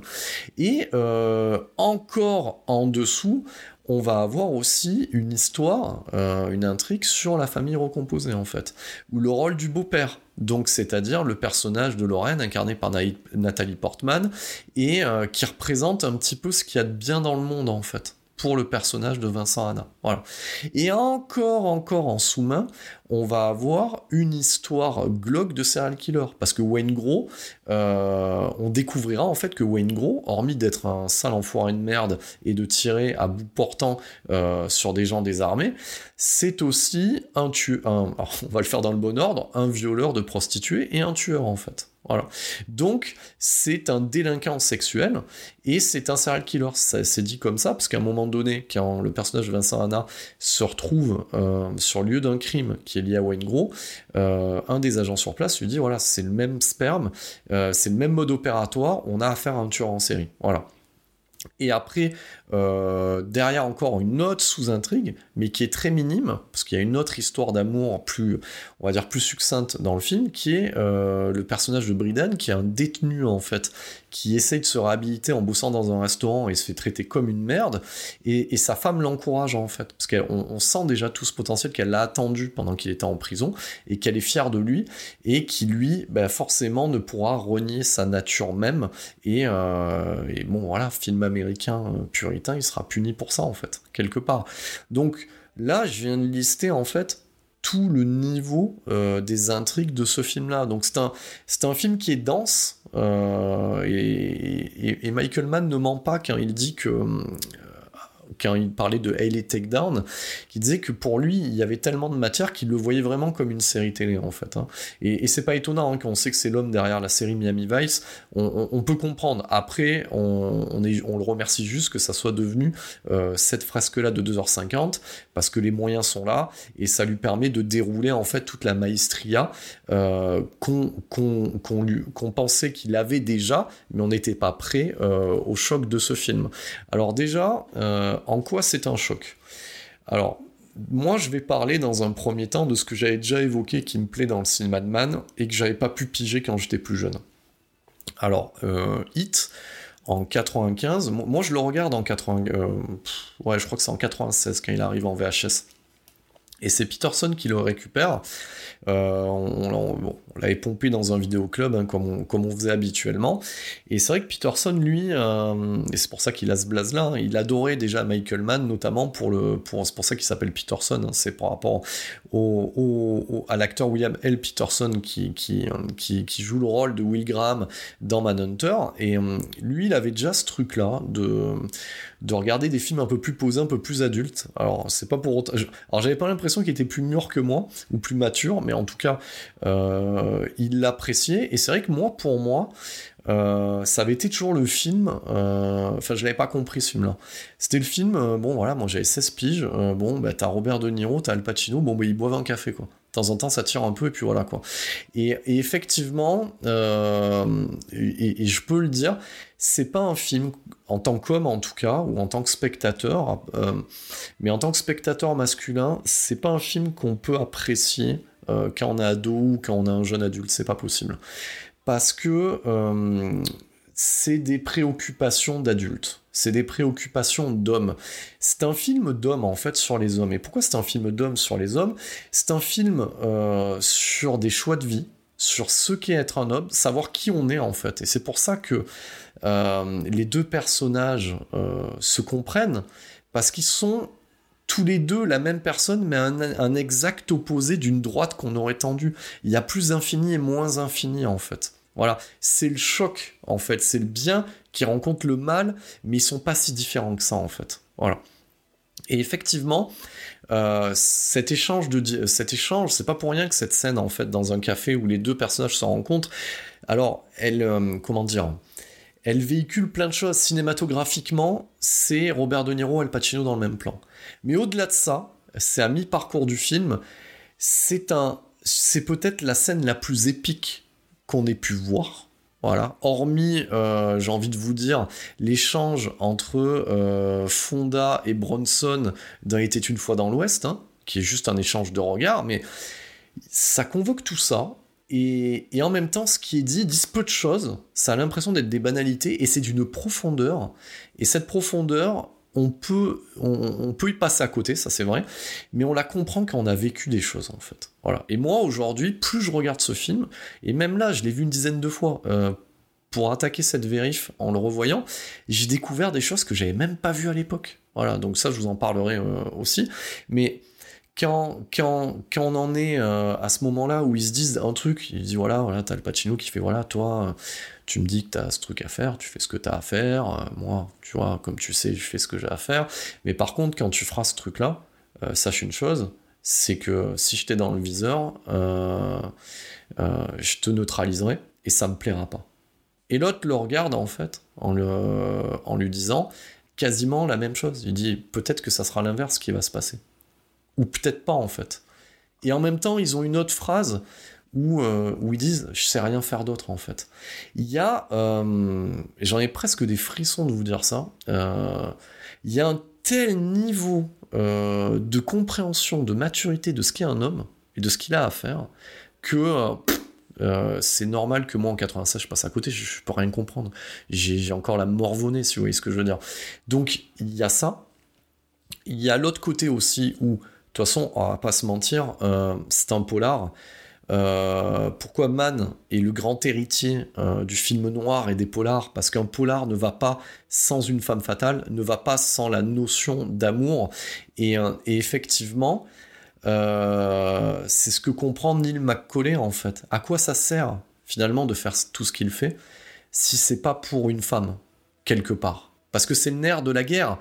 Bien entendu, l'argent c'est beau, mais qu'est-ce que t'en fais tout seul? À qui tu le lègues Quelle est ta descendance? Et, la femme incarne tout ça en fait. Elle incarne ça. Et, effectivement, d'un côté, on a Neil McCauley euh, qui a un coup de foudre et qui comprend que tout ce qu'il fait a désormais un sens. Est-ce qu'il pourra y accéder? Non. Malheureusement, non. Voilà. Et, de l'autre côté, on a Vincent Hanna qui euh, en courant après Neil McCauley, délaisse ce qui est le plus important, et c'est pour ça que c'est en sous-main et que c'est malin, qui, qui est quoi? Qui est la femme et la descendance, même si c'est pas sa propre fille, il en est le père de substitution. Et c'est pas pour rien que, qu'arrive un drame à un moment donné et, et que la, gamine s'ouvre les veines euh, chez lui euh, dans sa baignoire. Donc, effectivement, c'est, c'est des sujets d'adultes c'est des sujets d'hommes et de femmes. Et, ce qui fait la beauté de Hit, c'est que ça raconte autant deux hommes qui s'apprécient et qui se respectent, comme deux hommes qui savent que l'un doit arrêter l'autre, parce que de toute façon ça doit s'arrêter, cette cavalcade doit s'arrêter à un moment donné, comme deux hommes qui ont compris aussi que l'avenir passe au travers de la femme et par l'amour. Et qui mieux que Michael Mann, parce que voilà, c'est ce que je voulais dire aussi, c'est que Michael Mann, euh, moi je suis, euh, je me considère, on va pas sortir du champ d'action de septième dimension, comme un, homme qui vit, qui a vécu, qui continue à vivre, et qui a côtoyé des femmes, et il n'y a qu'un seul putain de réal sur cette putain de terre qui s'est filmé l'intimité entre un homme et une femme, c'est Michael Mann. T'as l'impression que quand t'as un coup de foudre, ou que quand t'as vécu quelque chose d'intime avec une femme, un, instant de grâce, t'as l'impression que Michael Mann, il était avec toi, en fait. Voilà. Donc là, je suis pas dans la transposition, je suis juste dans la constatation. Donc, effectivement, euh, que ça soit dans Miami Vice, que ça soit dans Hit, que ça soit dans Public Enemies, que ça soit dans Collateral, là, pour moi, euh, on a des plans qui touchent euh, le sublime. Hein. Alors oui, hein, je suis pas en train de me déboutonner la braguette et de me l'attraper, de me la mordre sur Michael Mann, mais on en est là en fait. Et, le seul, le seul défaut que je pourrais trouver au film, et c'est pas un défaut, hein, c'est que je regrette juste qu'il l'ait pas tourné avec le avec les, caméras Viper qu'il avait euh, qu'il avait sur sur Miami Vice et, et sur Alice c'est le seul truc que je regrette parce qu'il y a des plans où il travaille déjà la profondeur de champ qu'on obtiendra avec les caméras numériques euh, en, éclairage naturel. Il les travaille déjà dans Hit. Putain, s'il avait eu ce matos-là, mais alors, je pense que le, film, je meurs si je le regarde à l'instant T de, parce que je tombe amoureux sur la beauté des plans. Il y a des plans magnifiques. Quand je pense à, à ce coup de foudre euh, qui a lieu en fait sur, euh, la terrasse de l'appartement du personnage de Idi avec le hélé derrière en arrière plan euh, voilà. Et, ce travail-là, euh, il est temps de le dire, hein, euh, parce que c'est aussi une rencontre avec un chef opérateur. Ce travail-là, euh, il est valable parce qu'il y a les expérimentations de Manhunter, il y a des expérimentations sur la nuit américaine, euh, et, c'est à Dante Spinotti qu'on le, euh, voilà, qu'on le doit. Dante Spinotti, ce qu'il faut savoir, c'est que c'est Dino De Laurentiis qui lui met dans les pattes à Michael Mann hein, pour Manhunter, parce que c'est lui qui produit, et, Spinotti, lui, il lui amène le côté du naturalisme qu'on avait chez Antonioni, en fait. Hein. Et du coup, on a euh, une mixité entre deux choses, c'est-à-dire cette espèce de naturalisme, cette espèce de volonté euh, d'aller utiliser des lumières naturelles, tout en mettant certaines choses en place pour croire toujours à une certaine forme de, naturalisme qui est lié à Spinotti, et, au choix judicieux aussi euh, de la longue focale, parce que le film est une alternance de longues et courtes focales, mais beaucoup de longues en fait. Quand on est sur de l'amorce de personnages, euh, sur le champ contre champ, etc., c'est que de la longue focale, avec une profondeur de champ travaillée en lumière naturelle. Donc, on a ce travail de Dante Spinotti, plus une maturation de plusieurs choses qui est liée en fait au minimalisme euh, en peinture et en architecture. Parce qu'il faut pas oublier que Mann est photographe à la base, c'est un reporter, donc c'est quelqu'un qui apprécie l'art et il est très sur le minimalisme et a noté deux œuvres en fait, donc qui est le Rondo Blue de James Torrell, hein, qui est un peintre qui est un peintre américain qui travaille sur le minimalisme. Il a fait ça en 1969 et c'est quasiment un, rectangle bleu, quoi. Voilà. Plus cette peinture qui a traumatisé, euh, qui a traumatisé, mais profondément. On pourrait même dire que c'est quasiment du syndrome de Stendhal, tellement ça inonde son œuvre, qui est euh, le Pacifique d'Alex. Alors, Colville, en 1967, je regarde mes notes, hein, parce que euh, du coup, forcément, j'écris un petit peu comme un chat par moment, et, cette peinture-là, c'est quasiment le plan que vous avez de... donc voilà, quand on regarde ce plan, quand, Neil McCauley retourne dans le premier tiers du métrage, retourne à son appart, et que la caméra est fixe et qu'on voit sa main poser les clés sur la table et qu'il va en direction de la baie vitrée, on a à la fois cette nuit américaine et euh, cet éclairage voulu par Dante Spinotti qui se mélange à la représentation quasi visuelle de la peinture d'Alex Colvin, dont je viens de vous parler, Pacifique. Je vous invite à regarder cette peinture, vous allez voir que là, on a le mariage parfait entre Manhunter et les, euh, et les obsessions de Man, et c'est pour ça que Hit est le firmament, euh, c'est le film séminal, parce qu'on arrive en fait au sommet.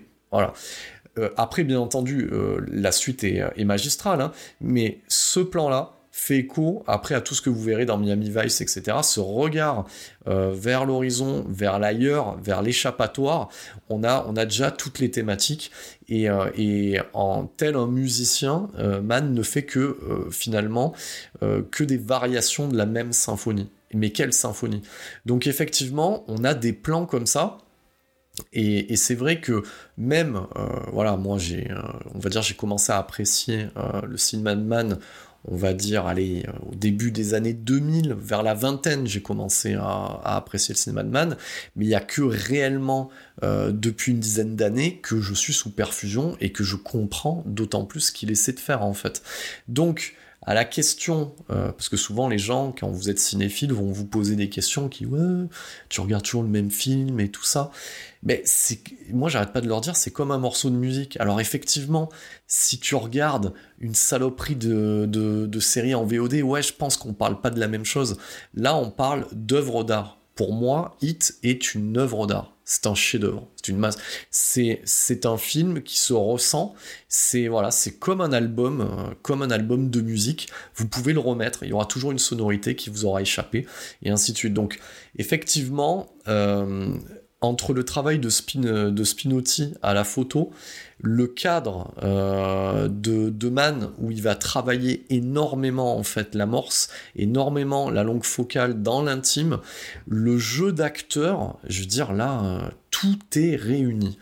Tout est réuni. À noter euh, que cette évolution dans la mise en scène qui pourrait être comparable à celle de Tarantino pour Kill Bill et par la suite, c'est que autant la première scène de braquage, c'est quelque chose d'entrée de jeu, autant le braquage final dans la banque, c'est quasiment de la guerre. Donc c'est-à-dire que là, le côté reporter, il a réussi à travailler quelque chose d'incroyable, c'est-à-dire qu'il y a un avant et un après cette scène de braquage-là. On va pas se mentir. Donc cette scène, a encore de la regarder aujourd'hui. Euh, déjà d'une, toutes les, toutes les scènes de fusillade de Man par la suite auront cette gueule-là que ça soit dans Public Enemies, Miami Vice, Collateral, peu importe, euh, et même du coup aussi, euh, je vais arriver à le dire, euh, Hacker, voilà, ou Black Hat, du coup en VO, effectivement, elles auront cette gueule-là, Et c'est quoi ce truc-là? C'est que putain de merde, la caméra, elle est posée quasiment sur l'épaule. Euh, c'est quasiment du style documentaire. Et euh, l'utilisation de la courte et la longue focale et les lignes de fuite, le travail de fou furieux qui est fait sur la disposition et la gestion de l'espace, parce qu'à aucun moment on est paumé. tu te prends une claque dans la gueule et le travail au sound design, il fait malin. Donc, c'est-à-dire là, tu baisses ton système son parce que tu as l'impression T'as l'impression d'être à la guerre, hein, pour de vrai. Et ça amène un réalisme. C'est pour ça aussi je fais écho à un truc qui est tout bête. Euh, dernièrement, là, on parlait de ce qui sortait au cinéma. Les gens euh, ont commencé à se la prendre, se la sticker et se la mordre euh, sur le Top Gun Maverick. Et, pourquoi les gens ont plébiscité ce film-là? Et pourquoi ils plébiscitent aussi les autres films de Tom Cruise, notamment l'émission Impossible? Ben, Parce que c'est simple en fait. Joseph Kosinski, qu'est-ce qu'il fait avec Tom Gun Maverick? Il fait que refaire ce que fait Man dans un putain d'avion. C'est positionner des caméras de manière immersive et, les gens redécouvrent en fait ce que ça s'appelle la réal en fait. C'est ça qui est malheureux aujourd'hui, c'est que les gens sont en train de découvrir un truc qui existe déjà en fait, c'est-à-dire une gestion de l'espace, une, pensée de l'auteur, de dire comment j'immerge. Il n'y a pas besoin d'aller voir le truc en 4DX, pas besoin que ton fauteuil décolle pour que tu décolles. Moi je vous garantis, je vous invite, si vous avez jamais vu Hit, putain, euh, si vous êtes équipé, euh, et vous fermez tout, vous mettez le son à fond, vous regardez, vous éteignez les lumières, vous êtes dedans. Ça, je vous le garantis. Hein. Vous êtes dedans. Il n'y a pas besoin de 3D. Qu'est-ce que c'est que ces conneries? Il n'y a pas besoin de 3D. Là, t'es dedans, en fait. Et effectivement, c'est ce que je disais, c'est pas de la rigolade. Il y a le côté sec années 70, tu sais que chaque impact, ils se sont posé la question, à un moment donné, qu'est-ce que ça pouvait faire dans le corps humain, etc. Il y a vraiment cette gestion et, euh, et, ce réalisme. C'est pour ça aussi que on peut considérer, même si c'est une fiction, parce que ça reste une fiction, même si c'est inspiré de, personnages réels, même si c'est une putain de fiction, euh, ça reste du naturalisme. Mann est considéré comme un réalisateur naturaliste. Donc effectivement, euh, cette scène de braquage, c'est de haute volée, voilà. Qu'est-ce qu'on peut euh, rajouter d'autre? Alors, bien entendu, il y aurait énormément de choses à dire. Moi, j'essaye d'amener quelque chose qui n'a pas été dit dans d'autres podcasts ou dans d'autres œuvres, et je le rappelle aussi pour certains et certaines, je suis pas là pour énumérer chaque petit détail. Par contre, euh, au niveau des détails que je n'avais pas vus, parce qu'il y a quand même aussi un lien de connivence sur ce qu'il a été cherché. C'est vrai qu'autant, euh, on va dire que dans, euh, Miami Vice et dans d'autres œuvres plus tard, il va faire écho à certains mouvements d'extrême droite, voilà, donc d'extrême droite conservateurs, donc de néo-nazis américains. Et c'est vrai, que j'étais passé à côté de, petits détails disséminés judicieusement dans Hit. C'est vrai que le personnage de Wayne Gros, oui, on comprend que en plus d'être un sacré, un sacré fêlé de la tronche, il a une croix gammée sur le torse, mais comment il est mis en contact avec euh, ce, banquier qui va euh, blanchir de l'argent pour les cartels, parce que vous voyez, il y a déjà aussi du lien avec Miami Vice, il y a déjà en sous-main tout ce qu'il y a par la suite dans son œuvre. Donc euh, le personnage de William Fischner, donc c'est-à-dire Roger Van Zandt, est un banquier qui blanchit de l'argent pour les cartels en fait, voilà, donc il est à Los Angeles, on n'est pas très très loin non plus de Miami, donc et il a des hommes de main qui sont liés à des gangs suprémacistes mais c'est en filigrane. Et, je et en fait, je l'avais pas noté. Il y avait tellement à boire et à manger dans ce film-là. Donc, on a la, la, croix gammée sur le torse de Wayne Grove, et Wayne Grove, à un moment donné, dans un bar, c'est aussi pour ça, enfin, moi, je l'ai beaucoup vécu avec la VHS, ce film-là, mais le revoir en Blu-ray avec un bon écran, on voit que le mec qui va voir dans le bar a deux sigles SS dans le cou, et on comprend qu'il le met en lien avec le personnage d'Henry Rollins, qui lui s'est clairement affiché. De toute façon, c'est ça qui est fou. C'est-à-dire que Henry Rollins n'est pas quelqu'un euh, d'extrémiste, entre guillemets, aux États-Unis, c'est bien, bien c'est quasiment l'inverse, au contraire, mais il incarne toujours euh, avec délectation euh, des suprémacistes, notamment dans la série Sons of Anarchy. Et effectivement, il y a du lien de cause à effet, et ça annonce déjà en fait un petit peu ce qu'on peut voir dans Miami Vice. Bah, ça, c'est des petits détails euh, que je découvre à chaque vision. Il y a toujours une petite musicalité en fond. Donc, euh, ce film, euh, on va dire, procure des sensations. Et effectivement, j'ai envie de vous dire, pour pouvoir les vivre et pour pouvoir à un moment donné les ressentir, il bah, faut avoir un petit peu de vécu. Voilà. Donc, et c'est pour ça que ce genre de film-là, quand, vous le, quand moi je l'avais réceptionné, ben, je pouvais pas le ressentir. Et, et c'est pour ça aussi que ça ne correspond pas non plus avec la temporalité actuelle. C'est-à-dire qu'un film comme celui-là sortirait aujourd'hui, qui se casserait la figure. Pourquoi? Parce que je l'ai cité tout à l'heure, ce qui est l'homme aujourd'hui au cinéma, c'est Tom Holland, c'est Timothy Chalamet, c'est tout ça. Et, la tendance, euh, on va dire, aujourd'hui, qui est, alors je vais pas amener de politique dans ce podcast, c'est pas le but, mais cette tendance un petit peu woke qu'on va retrouver un petit peu sur les plateformes, etc. Là, sur un film comme Hit, euh, on va être quand même dans quelque chose qui euh, serait peut-être catégorisé comme patriarcal, si vous voyez ce que je veux dire. Mais de toute façon, il y a une scène qui est très intéressante aussi, c'est la relation des femmes aux hommes de pouvoir, parce que c'est que ça en fait. C'est-à-dire que si on regarde Charlène, il y a aussi une vision de la femme qui est loin d'être naïve, hein, euh, quelque part. Hein. Donc à chaque fois qu'une femme trompe l'un des protagonistes dans le film, hein, c'est-à-dire que ce soit Charlène au, travers de, cette espèce de freluqué de Marciano, euh, c'est pour mettre en fait le personnage de Chris au pied du mur. C'est pour lui dire tu déconnes en fait. Même si je t'aime, parce qu'elle l'aime, c'est ce qu'on voit dans, les derniers instants déchirants du métrage, euh, elle le protège elle protège Chris quoi qu'il arrive en fait. Et de l'autre côté, euh, ce que va faire le personnage de Justine face à Vincent, c'est essayer de le faire réagir. Et si on regarde bien, chacune de ces femmes-là prend une sorte de sous-homme. Donc d'un côté, on va avoir, euh, je sais même plus comment il s'appelle, une espèce de, de je sais pas comment vous dire, d'artiste gauchiste, j'en sais rien, désolé pour ceux qui sont artistes gauchistes, mais bon voilà, c'est-à-dire un, pauvre type flanqué sur le canapé en train de fumer un, joint, qui est l'exact opposé, euh, on va dire, du personnage de Vincent Hanna. Et, donc voilà, ce que, fait, ce que font Charlène et Justine, c'est les pousser dans leur retranchement et au final, il y a une forme de, rédemption euh, dans le parcours de ces personnages. On va dire que c'est par euh, être mis au, pied du mur pour pouvoir balancer euh, son mari, donc ça c'est le cas de Charlène en fait, parce que les flics dans le final essayent de le coincer après le braquage, donc il remonte la piste jusqu'à elle, et par son code de valeur et l'amour qu'elle lui porte, et c'est là qu'on comprend qu'elle l'aimera quoi qu'il arrive, euh, et ben il y a une forme de rédemption pour ce couple-là.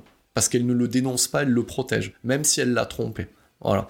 Et de l'autre côté, euh, le personnage de, de Vincent Anna va se reconnecter du coup à Justine parce qu'il va sauver sa fille en fait. Et qui est par extension sa propre fille. Voilà. Il se reconnecte au réel euh, et il se reconnecte à sa femme parce que même si on sent que c'est en déliquescence, euh, on va dire leur mariage, il y a quand même une note d'espoir sur la finalité. Et qu'est-ce que ça veut dire cette note d'espoir? C'est-à-dire que tout le long du métrage, le personnage de Justine va lui faire comprendre euh, qu'il n'est pas un homme avec elle, parce que même s'il la baise ou même s'il lui fait l'amour, voyez ça comme vous voulez dans le film, même s'il fait ça, euh, il n'est jamais là en fait. Voilà, il n'est jamais là. Donc elle le provoque. Et elle lui pose toujours des questions sur ce qu'il fait, ça l'emmerde, et ça crée en fait, ça creuse un peu plus le fossé. De par l'acte symbolique qu'il se passe à la fin, c'est-à-dire cette reconnexion, c'est-à-dire le, sauvetage voilà, de Lorraine, et eh ben quand il est à l'hôpital, alors qu'il apprend qu'elle le trompe en fait, hein, que c'en est terminé, hein, euh, voilà, il la traitera de pute, hein, euh, littéralement. À ce moment-là, il la prend dans les bras, il évacue tout le reste, et il fait une sorte de compromis. Et à ce moment-là, comme il doit repartir en chasse avec Neil Macaulay, là on est sur le dernier tiers du film, euh, le personnage euh, en fait de Justine euh, va lui dire vas-y, vas-y mais appelle-moi pour me dire si ça va bien. Il y a comme une forme de sérénité. Il a fallu en passer par le sang, les cris et les larmes, comme littéralement dans un western de Sam Peckinpah, pour que tout ça se rééquilibre. Et c'est ça qui est intéressant en fait euh, là-dedans. C'est là où on, y arrive. Euh, sur ce point d'orgue final, parce que je vais pas non plus. Euh, le but, c'est pas de faire un commentaire audio. Remarque, on pourrait le faire, hein, mais il faudrait que je parle pas en 2h50. Le but, c'est pas de faire un commentaire audio et de commenter chaque partie du film. Mais c'est ça qui est intéressant, en fait, dans, dans cette œuvre-là, dans ce film de Michael Mann, c'est que on a plusieurs, j'ai donné toutes ces intrigues, vont prendre certaines directions et tout ça va se rééquilibrer. comme l'univers a besoin de se rééquilibrer. C'est-à-dire que les deux, et c'est ça qu'il faut bien comprendre, euh, le personnage de Neil McCauley et Vincent Hanna ne peuvent pas coexister dans le même univers, ce n'est pas possible en fait. C'est pour ça que l'un des deux doit partir d'une manière ou d'une autre. Et, et c'est pour ça que on a des plans quand même qui sont très symboliques. Là, je vais, euh, je vais revenir parce que ça, ça m'intéresse vraiment. Il y a vraiment un gros, gros, gros, gros travail. Moi, j'ai cité en fait ce travail sur le bleu, hein, cette inspiration, cette, euh, on va dire, cette connivence entre Spinotti et Michael Mann. Ce qu'il faut comprendre, c'est que le, personnage de Neil McCauley, pourquoi il arrive à survivre C'est parce qu'il a un code très précis, c'est-à-dire qu'à un moment donné, il doit quitter euh, à la moindre, euh, on va dire, à, moindre lueur, euh, moindre sirène de police, il doit pouvoir quitter en 30 secondes montre en main en fait tout ce qu'il a. Voilà. Donc c'est pour ça qu'il n'a rien en fait. Et c'est pour ça que cet appart est complètement vide. Donc il n'a rien, il ne possède rien, il ne possédera rien. Donc, ce qui est paradoxal, quelque part, parce qu'on parle de quelqu'un qui braque des banques et qui veut se faire un pactole. Donc, si tu ne possèdes rien et, que tu braques des banques, à quoi ça va te servir? C'est ça tout le paradoxe, en fait, du personnage. Et c'est ce qu'il comprend il rencontre Idi. Et le personnage de Idi, voilà, il va le rencontrer et il va la recontacter. Et dans les scènes, en fait, à un moment donné, il y a, deux, scènes de repas. Il y a le repas du côté des braqueurs, le repas du côté des flics, où on voit un petit peu ce côté famille. Et euh, Neil Macaulay est une sorte, en fait, de patriarche. Et quand il les voit tous heureux à côté de la table, il est en train de se dire que lui aussi, il, peut avoir ça potentiellement. Et là, il sort du champ et on le récupère dans un autre plan où il va passer un coup de téléphone. Il est légèrement décadré sur la droite et sur le côté gauche, le mur est bleu. Donc on annonce déjà on fait le lien de cause à effet avec son appartement et ses nuits américaines et la, peinture qui a traumatisé euh, Michael Mann, que le bleu, l'océan, cette nuit américaine, c'est l'ailleurs, c'est euh, accéder à quelque chose euh, on va dire, à une sorte de paradis, voilà, on va dire une sorte de dénouement positif, voilà, on a la même scène aussi hein, dans Miami Vice hein, au, départ quand on regarde l'océan. Et je l'avais déjà dit dans le podcast sur, sur, sur Miami Vice, la romance euh, entre euh, le personnage de Gongli et celui de Colin Farrell ne peut exister que euh, dans cet espace en fait qui, qui, où il n'y a pas de terre en fait, c'est l'océan, ça n'existe que là en fait. C'est pour ça que le, on va dire, ce, ce, bateau à grande vitesse n'est pas utilisé pour une scène d'action mais une scène de romance en fait. C'est pour l'amener vers le ailleurs en fait qu'il regarde. Et là, effectivement, quand il rappelle le personnage de Heidi, elle, elle pensait que ça serait qu'un coup d'un soir, et il lui dit que non, en fait. Et donc, il, euh, se revoit, et cela va faire écho euh, à la scène finale. C'est-à-dire que pendant un court instant, vraiment un court instant, euh, le même Nate, le reseller, a, tout fait, a, a, fait le nécessaire pour que le personnage de Neil Macaulay puisse s'en sortir. Et pendant un court instant, il va passer en fait dans un tunnel. Donc c'est-à-dire il est en train de conduire, il est bien à l'aéroport, il a réussi son coup. Alors oui, effectivement, il n'a pas pu venger. Alors ça, pour ceux et celles qui, euh, qui n'ont pas vu le film ou ceux qui l'ont déjà vu, ben vous le reverrez parce que je ne vais pas développer non plus toutes les sous-intrigues euh, en dessous. Donc il pourrait se venger euh, du personnage de Wayne Gros. Et, mais non en fait. Et là, pendant un court instant, on voit le, le personnage de Neil McCauley sourire, il passe dans le tunnel et et, sur un plan de caméra, en fait, qui est plutôt latéral, on va avoir le tunnel qui va être bleu sur le côté. Et là, d'un coup, les lumières du tunnel vont amener un flash blanc, le bleu s'en va. Là où il souriait juste avant, les mâchoires se resserrent, il prend l'embardé, et, on comprend à ce moment-là que le personnage est incapable d'accéder euh, d'accéder à ce bonheur, en fait. Il le sait déjà à ce moment-là. Donc c'est-à-dire que il est tellement pris dans ce mode de fonctionnement de tout laisser 30 secondes, ce code de valeur euh, de braqueur, que euh, au final, ce pur instant où il se projette avec elle, et eh ben là où le personnage est capable de braquer des banques, de tuer des gens de sang-froid, de faire des choses que le commun des mortels n'arriverait pas à faire, et eh ben lui il est incapable de faire ce que le commun des mortels peut faire, c'est-à-dire euh, accéder au bonheur à l'amour aux côtés d'Idi. C'est pour ça qu'en fait il prend la tangente et qu'il fait ce qu'il sait faire, ce qu'il dit en fait euh, du coup à Vincent Anna et que Vincent Anna fait ce qu'il sait faire aussi, c'est arrêter les malfrats comme lui. Voilà, donc on arrive vraiment à la boucle euh, finale euh, et, et, du coup, alors effectivement, si je pourrais te donner un défaut, enfin c'est pas un défaut mais euh, c'est peut-être un peu trop long, euh, cette, euh, poursuite mano à mano à l'aéroport, donc notamment sur les pistes d'atterrissage ou de décollage, on peut voir ça dans les deux sens. Hein. D'ailleurs, c'est pas anodin, ça décolle ou ça atterrit. c'est à la fois un hommage à la scène finale de Bullet, et effectivement, à ce moment-là où les lumières apparaissent sont à découvert, le personnage de Vincent Anna l'a dans sa ligne de mire et le descend. Il le descend, mais en même temps, il lui tient la main. Et, le fait qu'il lui tienne la main, eh ben, c'est ce côté de rééquilibrage, en fait, hein, de ce que je disais au niveau, euh, au niveau que les deux ne peuvent pas coexister. Il l'accompagne, en fait. Hein. et comme on pourrait le voir dans n'importe quel euh, mythe sur la mort, en fait, hein, c'est le passeur. Voilà, on peut, on peut aussi le voir comme ça. Et c'est à ce moment-là que le, le, deuxième morceau de Moby, parce que Moby, s'il est présent euh, tout au long de la filmographie de, Michael Mann, notamment surtout dans Miami Vice, euh, il avait déjà utilisé juste avant euh, la scène, cette espèce de chant contre chant, cette scénette de café entre Robert De Niro et Al Pacino, il avait utilisé son remix du New Dawn, New Dawn Fades de Joy Division, et bien là, la fin se clôture sur le God Moving Over the Face of the Water c'est intéressant. Donc voilà, God moving over the face of the water. Donc, ce que je viens de vous dire, la peinture, Dante Spinotti, le regard vers l'océan, etc., et le titre de ce morceau de Moby, je peux pas vous dire mieux. Hein. Je veux dire, euh, là, c'est limite des, clins d'œil que, fait le réalisateur euh, à ce niveau-là.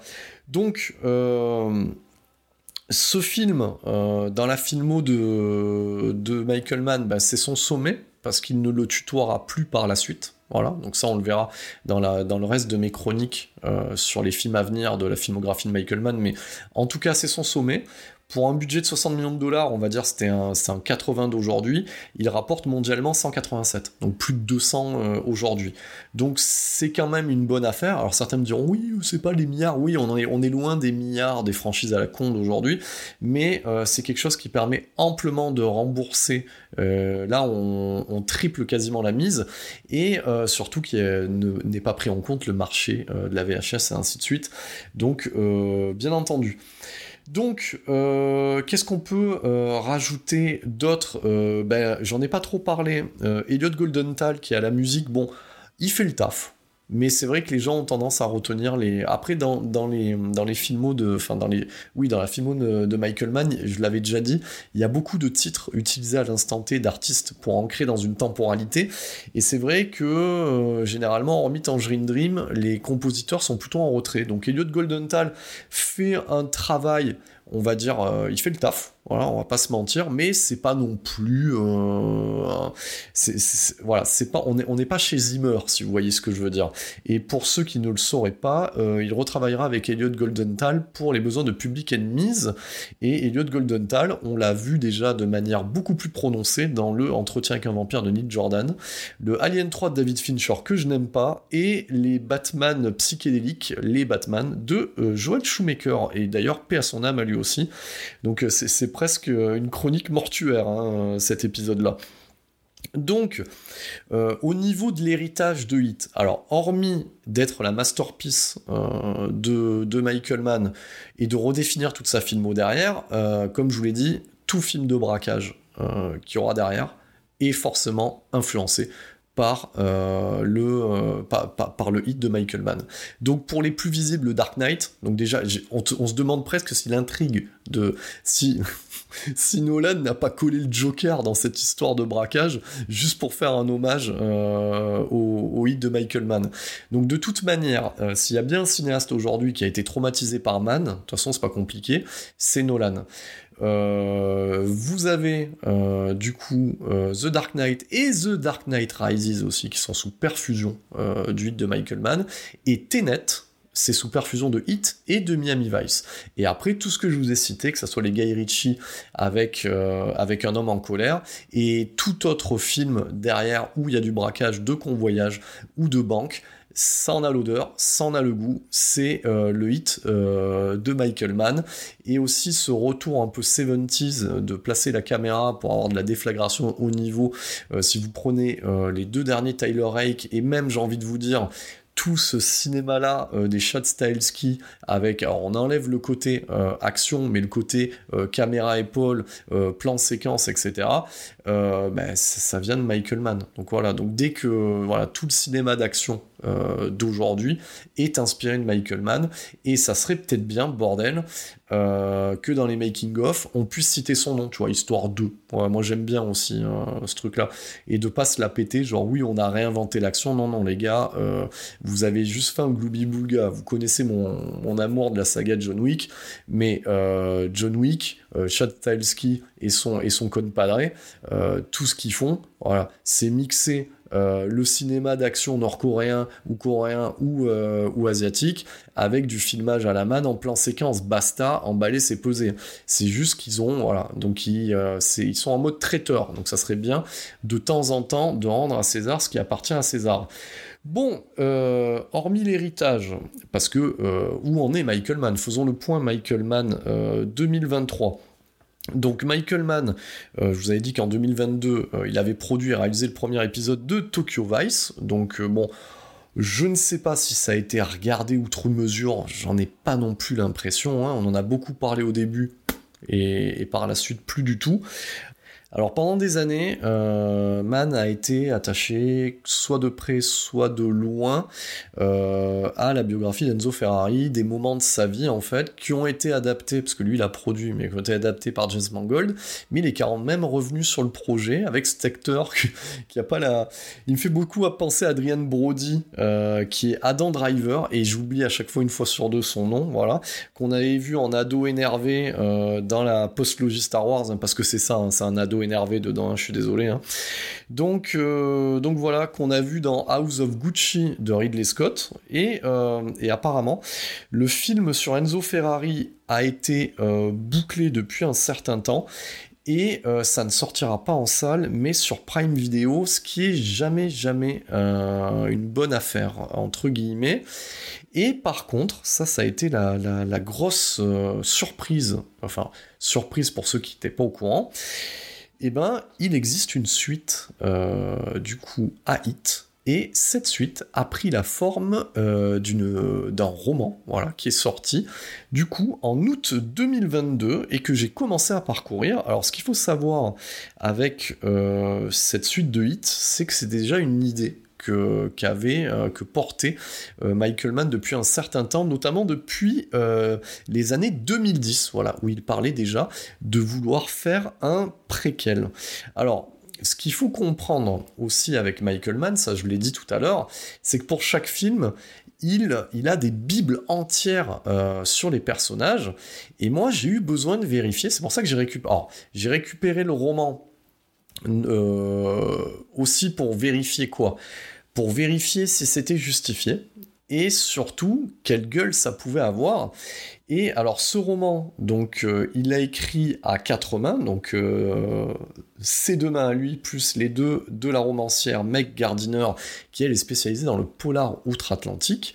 Et, euh, effectivement, il l'explique dans le préambule, parce que alors moi j'ai commencé l'ouvrage, et ne vous inquiétez pas, je vais pas vous spoiler quoi que ce soit, et euh, je suis assez bluffé parce que euh, moi je me posais la question, est-ce que euh, Mann est capable de conserver son style par l'écriture? Et effectivement, il le, conserve son style, c'est très très très visuel.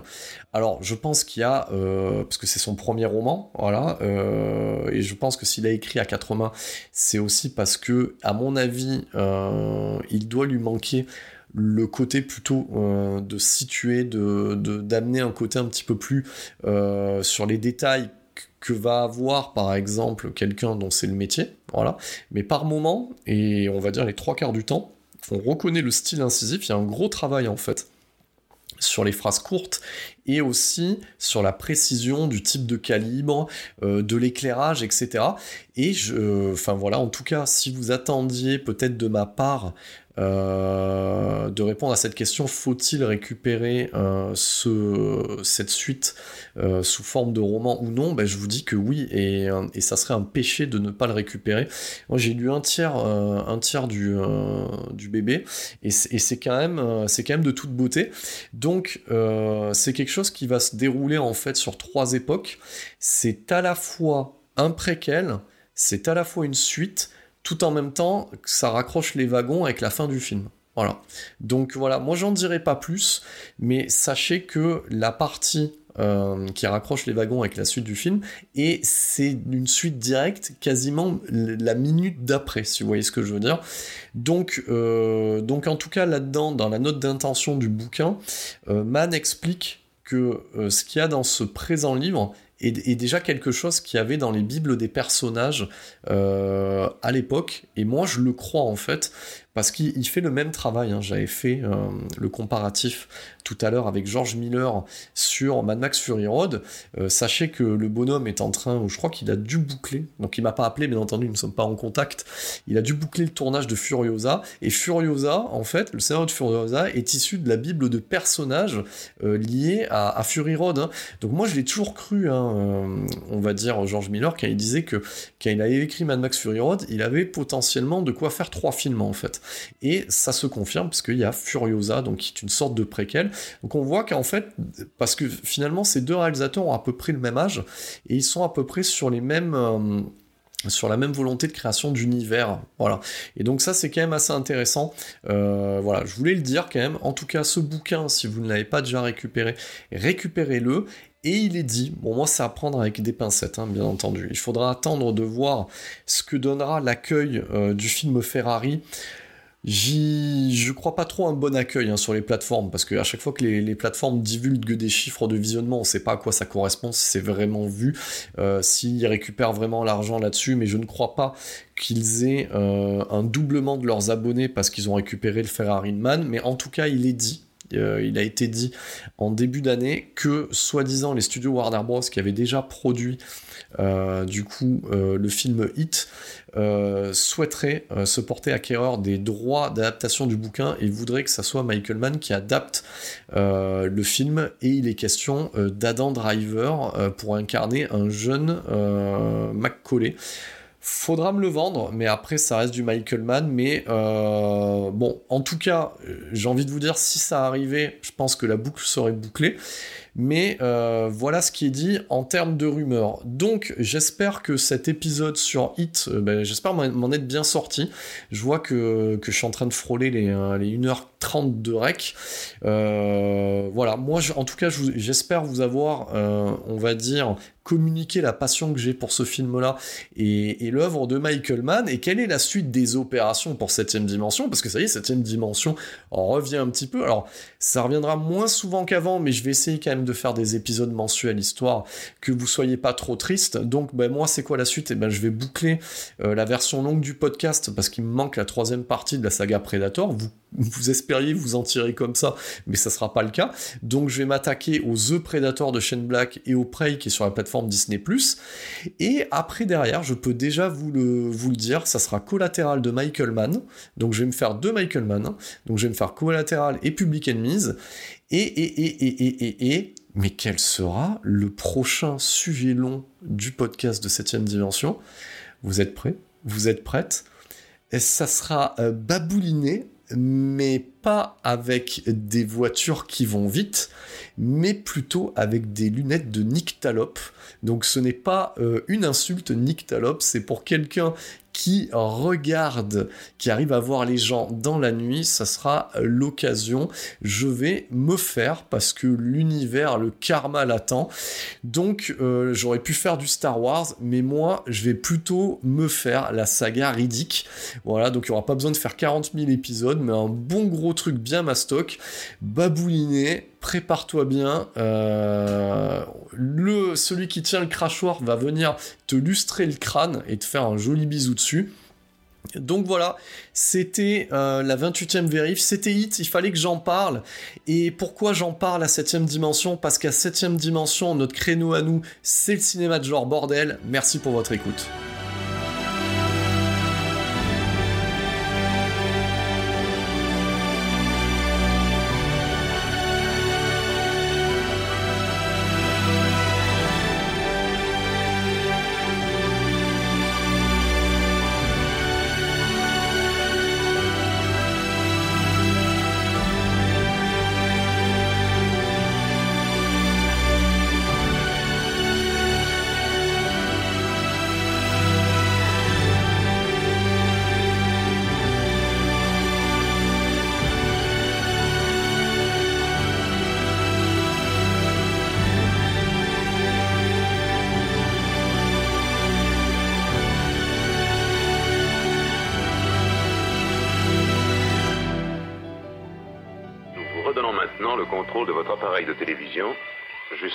Prochaine émission de